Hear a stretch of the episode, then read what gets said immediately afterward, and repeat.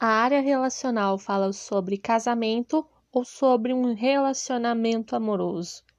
Primeiramente, os casados precisam ter um, um relacionamento sadio e o segredo para isso é um diálogo concreto, claro, sincero. Já os solteiros, o livro nos faz questionar se temos algum medo, algum bloqueio ou um receio sobre o assunto.